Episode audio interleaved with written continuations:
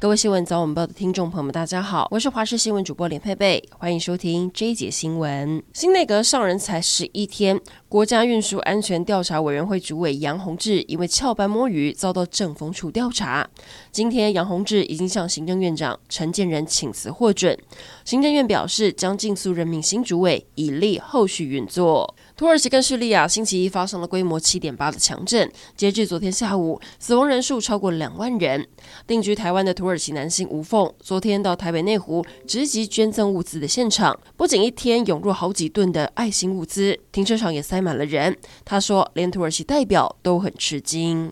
土耳其地震造成了重大伤亡，台湾在第一时间派遣救难队驰援，许多民众也发挥自己的爱心捐款赈灾。不过外传土耳其目前是无政府状态，民众就怕捐赠的物资跟善款无法被妥善运用。外交部赶紧出面澄清，目前土耳其政府有统筹资源、全力救灾的协调能力。至于有关我国政府的捐款以及民间善款的运用方式，已经跟土国政府还有相关单位讨论，将会在适当的时机对外说明。也强调大家关怀与善举会确实并且有效率的透过土耳其内政部灾害与应变管理署统筹送到灾区，让灾民们在最快的时间得到救助。世界棒球经典赛即将在三月八号开打。昨天，官方脸书抛出了各组的宣传海报，A 组竟然漏掉台湾，引起台湾网络炸锅。中职也向主办单位 MLB 表达严正抗议。今天凌晨，MLB 立刻修正，贴出新的海报，已经有台湾球员。新版的 A 组宣传海报，参赛的各国各选了一名球员，台湾选了曾打过大联盟的林子伟。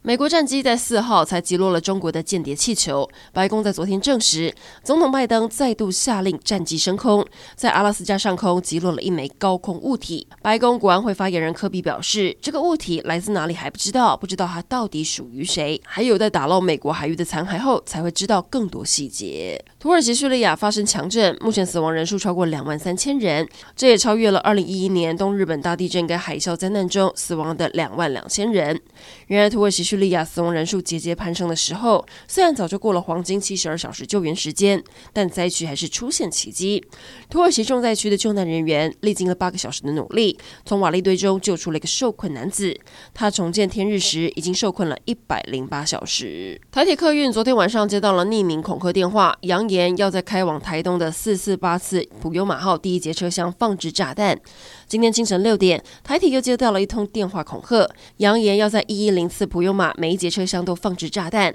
铁路警察迅速侦办，确认这两起恐吓案，加上今年过年前的台铁遭恐吓案，都是一名北部未成年少年所为。目前已经约谈他到案说明。